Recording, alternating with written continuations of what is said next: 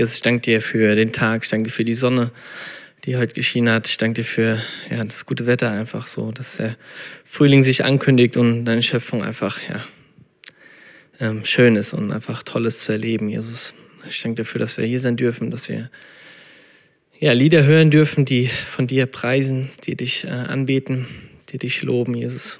Und ähm, ich danke dir auch für dein Wort. Ich danke dir dafür, dass gerade in der momentan in der jetzigen Zeit irgendwie noch wichtiger wird, darin zu lesen und darin deinen Willen zu erkennen, dein Gesicht zu erkennen, deine Größe zu erkennen und auch deine Herrlichkeit zu erkennen. Und das wollen wir heute tun. Wir wollen in dein Wort schauen, wir wollen dich erfahren, wir wollen äh, dich suchen und ja, wir erwarten einfach, dass du uns begegnest, dass du dich offenbarst in deinem Wort und ähm, da bete ich einfach darum, dass du es tust. Bei jedem Einzelnen von uns, das, was er gerade jetzt braucht. Ähm, und ich danke dir dafür, dass du ein treuer Gott bist, ähm, der das auch tut. Und ähm, Gott ist, der erfahrbar ist, Jesus. Ich danke dir dafür. Amen. Genau, wir, ähm, also heute geht es um eigentlich den Sonntag, der in äh, zwei Tagen ist. Und zwar ist am Sonntag der Palmsonntag. Habt ihr bestimmt schon mal gehört? Jeder merkt dann irgendwie so am Palmsonntag, oh, noch eine Woche, dann ist Ostern. Ich frage mich, also ich habe mich auch generell gefragt, so warum heißt er eigentlich Palmsonntag? Weiß jemand, warum der Palmsonntag heißt? Genau, Marie, ja, genau. Deswegen heißt der Palmsonntag. Der Palmsonntag heißt Palmsonntag, weil ähm, Menschen Palmblätter ähm, auf den Boden gelegt haben, als Jesus in Jerusalem eingezogen ist. Aber, das werden wir gleich merken oder erkennen, dass ähm, die Aussage eigentlich ähm, von diesem Palmsonntag, von dieser Geschichte, ähm, was ganz anderes ist. Eigentlich müsste das müsste dieser Sonntag nicht Palmsonntag heißen, sondern äh, Einzugssonntag oder Ankunftssonntag oder ähm, Königsantrittssonntag. Das ist nämlich die Aussage dieses, dieser Geschichte, die mit dem Sonntag zu tun hat. Weil stellt euch mal vor, wenn Heiligabend nicht der heilige Abend wäre, sondern der Krippenabend oder der Stallabend. Ja, es hat überhaupt nichts mit dem zu tun, was wir da feiern, was äh, dieser Tag eigentlich, was, was da passiert ist. Ja, es ist einfach nur irgendein Utensil wird benannt. Die haben, werfen auch Kleider dann auf dem, auf dem äh, Tücher auf dem Boden, auf dem Weg, wo Jesus drüber läuft. Hätten die auch Tücher Sonntags äh, nennen können. Auf jeden Fall, egal, er heißt Palmsonntag. Und dieser Palmsonntag hat eine viel größere Bedeutung als nur diese Palmen. Mm, wir hören die Geschichte immer. Ähm, ich habe auch gemerkt, dass ich ähm, beim Vorbereiten ähm, habe ich so Sachen gelesen, habe gedacht, so irgendwo erkenne ich das doch. Ja, weil ich genau vor einem Jahr schon mal über diesen Palmsonntag geredet habe. Ähm, man ist immer so eine Woche vor, vor Ostern, ist immer, mal schauen, was der, was der Wolfgang am Sonntag predigt, aber ist immer so eine Woche vor Ostern, ist immer ganz gut, dann nimmt man die Geschichte und redet über den Einzug von Jesus in Jerusalem. Ja, coole Geschichte auch, ja. Aber dabei ist es viel mehr als nur eine Geschichte und das ist auch super passend, weil es ein ganz essentieller äh, Punkt ist, eine, eine wichtige Story, die da passiert ist, die was mit der Heilsgeschichte zu tun hat. Es war nicht so abgesprochen, aber es äh, baut eigentlich auf das auf, was wir letzte Woche gelernt haben, was wir letzte Woche erkannt haben.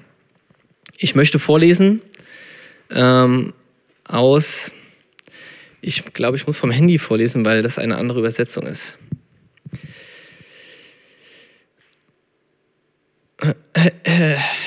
Ja, genau. Jetzt muss ich mal schauen, wahrscheinlich habe ich so viel Glück. Ja, gut. Ähm, ich glaube, ich lese das einfach da ab. In der Bibel-App gibt es keine äh, Neues Leben-Übersetzung. Matthäus 21, die Verse 1 bis 11. Kurz vor Jerusalem kam Jesus und die Jünger durch das Städtchen Bethphage am Ölberg. Jesus schickte zwei der Jünger voraus, geht in das Dorf dort sagt er. Dort werdet ihr eine Eselin angebunden sehen und bei ihr ein Fohlen. Bindet die beiden los und bringt sie her. Wenn jemand fragt, was ihr da tut, dann sagt nur, der Herr braucht sie und man wird sie euch mitgeben. Auf diese Weise wurde die Prophezeiung erfüllt. Sagt dem Volk Israel, seht, euer König kommt zu euch. Er ist sanftmütig und reitet auf einem Esel, ja auf dem Fohlen eines Esels, dem Jungen eines Lasttieres. Die beiden Jünger taten das, taten, was Jesus ihnen aufgetragen hatte. Sie brachten die Tiere zu ihm, warfen ihre Mäntel über das Fohlen und er setzte sich darauf. Viele Menschen breiteten ihre Mäntel vor Jesus auf der Straße aus. Andere schnitten Zweige von den Bäumen und bestreuten den Weg damit. Er befand sich in der Mitte des Zuges und die Menge um ihn herum jubelte, Gelobt sei Gott für den Sohn Davids. Gepriesen sei, der im Namen des Herrn kommt. Lobt Gott im höchsten Himmel. Die ganze Stadt Jerusalem war in Aufruhr, als er einzog. Wer ist das? fragten die Leute. Und die Menschen in der Menge antworteten, das ist Jesus, der Prophet aus Nazareth in Galiläa. Genau. Hier sind zum Beispiel gar keine Palmblätter, sondern nur Zweige wird hier genannt. Es wird, glaube ich, auch nur im Johannesevangelium als Palmblätter genannt. Und das ist auch ähm, also es wird als Einzug in Jerusalem betitelt und ähm, die Menschen haben Kleider oder Tücher auf den Boden gelegt, auf die Straße, weil das hat man getan, wenn man einen König erwartet hat. Wenn ein König in die Stadt eingezogen ist, dann hat man die Kleider, hat man, also natürlich nur bis man noch Klamotten hatte, da haben die nicht alle nackt da gestanden, sondern wenn die halt noch irgendein Gewand hatten, dann haben die das auf den Boden gelegt und es war, ähm, das hat man bei dem König getan, der ähm, in die Stadt gezogen ist. Und Palmblätter haben die Menschen genommen, die halt nur ein Obergewand anhatten oder so, und dann hat man die halt auf den Boden gelegt, ähm, so wie ein Teppich quasi, äh, so als Erwarten eines Königs. Und da war ziemlich viel los, viele Menschen waren da. Und ähm, man sieht das im Johannesevangelium, ein Kapitel bevor, vor diesem Einzug, ähm, ist die Story mit Lazarus, wo Jesus Lazarus wieder auferweckt von den Toten. Das ist so der Höhepunkt von den Wundern, die Jesus tut. Ne, er heilt Blinde, ähm, Lahme können wieder gehen, aber diese Auferstehung ähm, oder diese Auferweckung ist ja von äh, Lazarus ist so das der Peak. Ja? Also das hat ähm, vorher noch keiner getan. Keiner konnte Tote auferwecken. Und das haben die Menschen gehört. Das war das, was das Letzte, was sie von Jesus gehört haben. Wow, der hat den Lazarus, der war vorher tot. Jetzt lebt er auf einmal wieder. Also da ist auf jeden Fall könnte das ein ganz spezieller Mensch sein, der da kommt. Und dadurch waren sie überzeugt, dass dieser der angekündigte Messias ist. Und das, was hier geschildert wird, diese Szenerie, ist, ähm, haben wir letzte Woche schon ähm, in Hosea zum Beispiel gelesen. Hosea 3, Vers 4 und 5 lese ich vor. Das ist ein Sinnbild dafür, dass Israel lange Zeit ohne König oder Fürst sein wird, ohne Opfer, Tempel, Priester, ja auch ohne Götzen. Das war einmal die Prophezeiung dafür, dass sie ins Exil kommen. Und jetzt Vers 5 ist das, äh, was das Volk erwartet, wenn sie aus dem Exil wieder zurückkommen. Aber danach wird das Volk zum Herrn, seinem Gott und zu dem Nachkommen Davids, seinem König, zurückkommen. In den letzten Tagen werden die Menschen vor den Herrn treten, zittern vor Ehrfurcht und seine guten Gaben entgegennehmen. Ne? Also man liest aber danach wird das Volk zum Herrn, seinen Gott und zu den Nachkommen Davids, sein König, zurückkommen. Also sie kommen quasi in die, das Land zurück und in die Stadt zurück, wo der Nachkomme Davids sie erwartet, also der Messias. Jeremia schreibt genau dasselbe. Ähm, 33, Vers 14 bis 16. Es kommt die Zeit, spricht der Herr, da werde ich das Gute, das ich Israel und Juda versprochen habe, zu tun, wahrmachen. In jener Zeit will ich David einen Nachkommen geben, der als gerecht bezeichnet werden wird. Er wird im ganzen Land Recht und Gerechtigkeit durchsetzen. In diesen Tagen soll Juda gerettet werden und Jerusalem in Sicherheit leben. Und die Stadt wird mit dem Namen genannt werden, der Herr ist unsere Gerechtigkeit. Also da ist schon diese, also im 2. Samuel bekommt David eine Prophezeiung, dass äh, aus ihm, dass sein, ähm, aus seinen Nachkommen ähm, jemand kommen wird, der auf dem Thron sitzen wird. Also der, die Thronherrschaft wird aus, seinem, aus seiner Nachkommenschaft nicht abbrechen. Es wird nicht aufhören. Es wird ein Nachkomme kommen, der Sohn Davids, der dieser versprochene Messias ist, der das Volk Israel, ähm, wie es hier heißt, rettet. Ne, Jeremia schreibt das ganz gut. Ähm, da will ich die Segensverheißung, die Abraham bekommen hat, die ich über das Haus Israel und über das Haus Juda ausgesprochen habe, in Erfüllung gehen lassen. In jenen Tagen und zu jener Zeit will ich dem David einen Spross der Gerechtigkeit ersprießen lassen, der Recht und Gerechtigkeit im Lande walten lässt. In jenen Tagen wird Juda Rettung erlangen. Also sie haben einen Retter erwartet. Das war die Erwartung, die das Volk Israel auch hatte. Und Jerusalem in Sicherheit wohnen und den Namen, den Name, den man der Stadt beilegt, wird lauten, der Herr unserer Gerechtigkeit. Also es war nicht nur einfach nur ein Einzug, es war nicht einfach nur, ja, Jesus ist klar, der wird gekreuzigt, der muss jetzt mal noch in Jerusalem irgendwie reingehen. So, das war nicht einfach nur ein normaler Einzug, sondern ein König zieht in Jerusalem ein, in die Stadt Davids. Ähm, weil Jerusalem ist der Ort, wo ein König regiert. Und das Volk empfing Jesus wie ein König. Und das war auch eine Provokation. Ähm, damals haben die Römer das Land besetzt und es war eine Provokation auch den Römern gegenüber, weil sie gesagt haben, okay, da kommt unser König. Und das Volk Israel erwartete eine Revolte. Ja, sie erwarteten einen König, der das Volk von den Römern befreit. Ja, sie waren besetzt von den Römern und das Volk Israel erwartete jemanden, der herkommt, ein König mit Engelsheeren aufräumt. Ja? Und wie würde so ein, ja, der dieses Land wieder zurückerobert, wieder zu dem, dem es versprochen wurde, ja, dem Volk Israel, nicht den Römern. Das haben die, ähm, hat das Volk erwartet. Nur wie würde so ein König einziehen? Wie würde so ein König, ein Eroberer, äh, in eine Stadt einziehen? Er würde mit einem Streitross, mit einem großen Gefolge, das wäre eine Riesenarmee, die da mitkommen würde, Engelsheere, viel Prunk, Glitzer und Gold. Der würde in die Stadt reingehen, würde Rambazamba machen ähm, und würde ähm, nicht nur wie Jesus das getan hat, ein paar Tische im Tempel am Schluss umschmeißen, sondern er würde einmal durchfegen durch Jerusalem und die ganzen Römer rausschmeißen und dem Volk Israel wieder ihr Land geben. Aber wie kommt Jesus Jesus kommt nicht nur auf einem Esel, sondern auf einem Eselfohlen. Ja, Esel ist schon sehr, ähm, äh, ja, komisch. Esel sind einfach lustige Tiere auch, ne? Und dann ist nicht nur ein Esel, sondern ist auch noch ein kleiner Esel, also ein Eselfohlen. Ja, ist noch mehr eine Degradierung irgendwie. Und wenn man das so liest, kommt einem das manchmal vor wie so eine Phrase. So, Jesus ist kurz vor Jerusalem und denkt so, ah, halt, stopp, Prophezeiung, ich muss mir jetzt mal noch schnell einen Esel holen, dann reite ich da rein, dann ist das auch erfüllt. Ja, dann erkennen die Leute, ah, Esel, hier, das ist der, der, der, der bei den Propheten vor prophezeit wird. Aber es ist was anderes, es hat eine andere Bedeutung, dadurch, dass er auf einem Esel in diese Stadt einreitet und nicht auf einem Streitross. Und dazu möchte ich die Parallelstelle, die auch in dem Text in Matthäus schon steht, nochmal vorlesen, in Zachariah Zacharia 9, Vers 9. In Zacharia 9, Vers 9, juble laut, du Volk von Zion.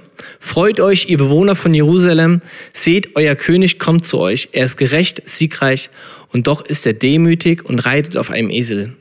Ja, auf dem Fohlen eines Esels, dem Jungen einer Eselin. Ja, und da ist es, warum ich das nochmal vorlesen wollte. Ähm, er ist gerecht und siegreich und doch ist er demütig und reitet auf einem Esel. Ja, das Volk erwartete einen Herrscher, einen König, der regiert und sie befreit, einen Eroberer. Aber Jesus macht mit dem Esel was anderes klar. Er macht, dadurch, dass er auf einem Esel in Jerusalem einzieht, macht er klar, ich bin kein Eroberer. Ich komme in diese Stadt nicht als Herrscher, der die hier irgendwie mal aufräumt, sondern ich komme auf einem Esel demütig in Liebe und ich bringe Frieden. Ja, ich komme in diese Stadt rein als König, aber nicht als Eroberer oder Herrscher, sondern ich komme als ich komme in Frieden. Ich komme in Demo, Demut und Liebe, aber trotzdem bin ich der Messias. Trotzdem komme ich als Messias, als Retter und Erlöser. Und er wird kommen als Herrscher und wird regieren, aber jetzt noch nicht. Und das ähm, bei uns im Gottesdienst haben wir ja gerade ähm, Offenbarung, da sehen wir, wo dieses zweite Kommen kommt, ähm, wo er nochmal auf die Erde kommt. Und da wird er kommen als Herrscher, als er wird zu, kommen, um zu regieren. Und jetzt ist er aber erstmal da, um zu dienen. Demütig als Diener. Und befreit hat er das Volk ja trotzdem. Ja? Er befreit uns von der Sünde am Kreuz. Durch den Tod am Kreuz befreit er uns. Durch den Tod am Kreuz und der Auferstehung befreit er uns von der Sünde. Ja, das ist eine andere Befreiung. Das Volk hat das, glaube ich, nicht so ganz gecheckt. Die haben gedacht, der kommt jetzt hierher, schmeißt einmal die ganzen Römer raus und dann sind wir befreit. Aber er geht noch einen Schritt weiter. Er geht auf eine andere Ebene irgendwie, die, die das Volk gar nicht gecheckt hat. Ja, er befreit sie von der Sünde. Er befreit sie, er erfüllt das Gesetz. Ja, und das auch was Jeremia, was wir letzte Woche gelesen haben. Die Tora, das Gesetz, wird den Menschen ins, ins, ins Herz geschrieben. Ja, dass sie nicht mehr irgendwas befolgen, weil sie es befolgen müssen, sondern es geht in ihr Herz rein. Und das ist, was Jesus tut. Er befreit ähm, uns auch. Warum uns? Warum wir zum Volk Israel gehören? Kommt, das kommt noch. Das werden wir uns noch anschauen, warum wir uns da irgendwie eingliedern. Aber er befreit uns und er hat das Volk Israel befreit von der Sünde durch den Tod und die Auferstehung am Kreuz. Aber das in einer Woche. Diese Spannung halten wir noch aus. Wir sind noch am Anfang. Palmsonntag. Eine Befreiung, die im Ausmaß viel weitreichender ist, als von den Römern befreit zu werden. Der König zieht in Jerusalem ein.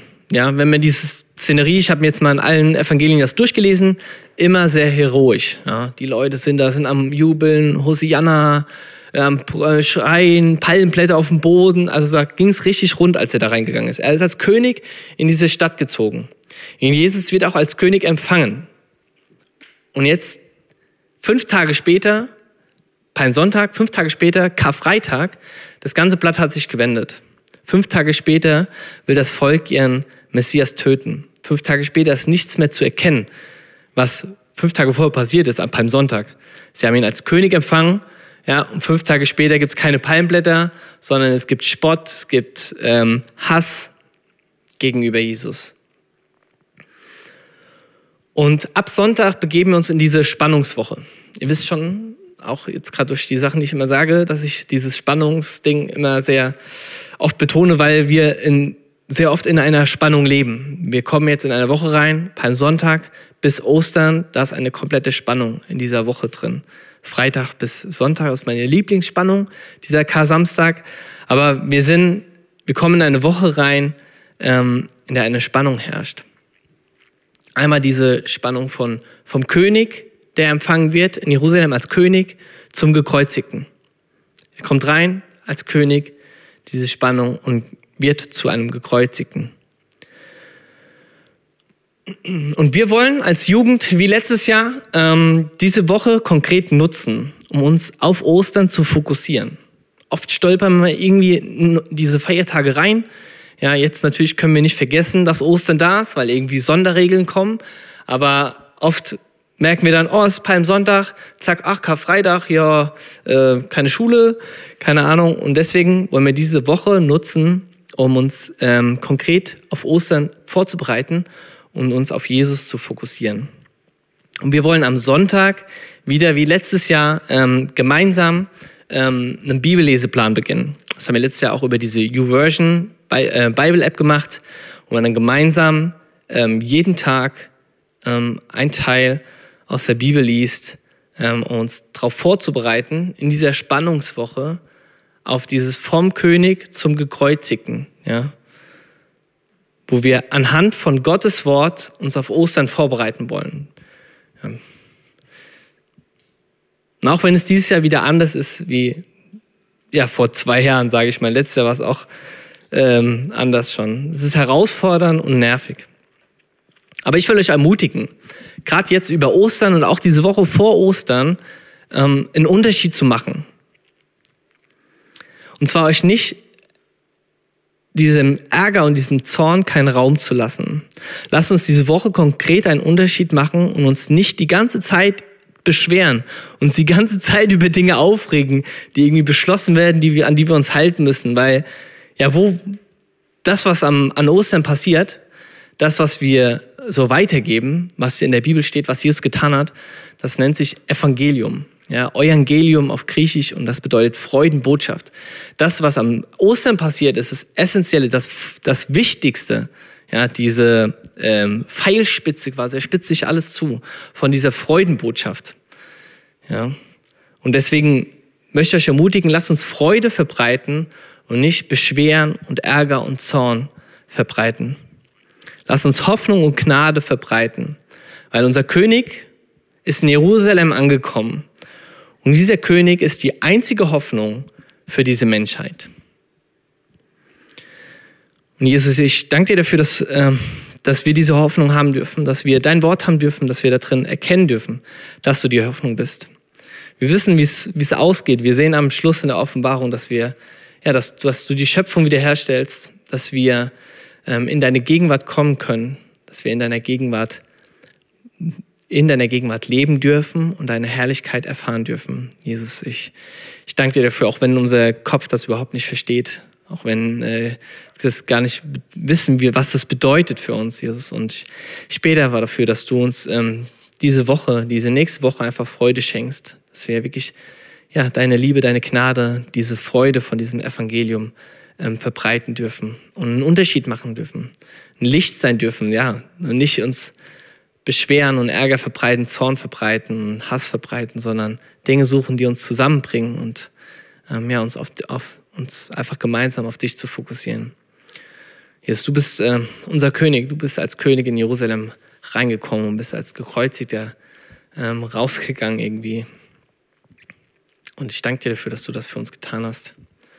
Ich bete einfach, dass du, uns, dass du diese Woche auch gebrauchst, um uns zu, zu begegnen, dass du dich offenbarst auch ähm, auf der Arbeit, in der Schule, ähm, überall, wo wir auch mit Familien unterwegs sind, wo wir vielleicht auch mit Menschen in Begegnung, in Berührung kommen, die ja einfach diesen Ärger und Beschwerde und Zorn irgendwie verbreiten wollen, bitte ich einfach darum, dass du uns da ähm, begegnest, dass du dich genau in solchen ähm, Momenten offenbarst. Jesus, wir wollen, wir wollen dich erleben, wir wollen dich erfahren. Und ähm, ja, darum bitte ich dich, Jesus. Ich bete darum, dass du die Zeit noch segnest im Lobpreis. Ich bete darum, dass du ähm, die Gemeinschaft segnest und ja, dass einfach an dem, wie wir miteinander umgehen, deine Liebe erkennbar wird. Jesus, so wie du uns geliebt hast.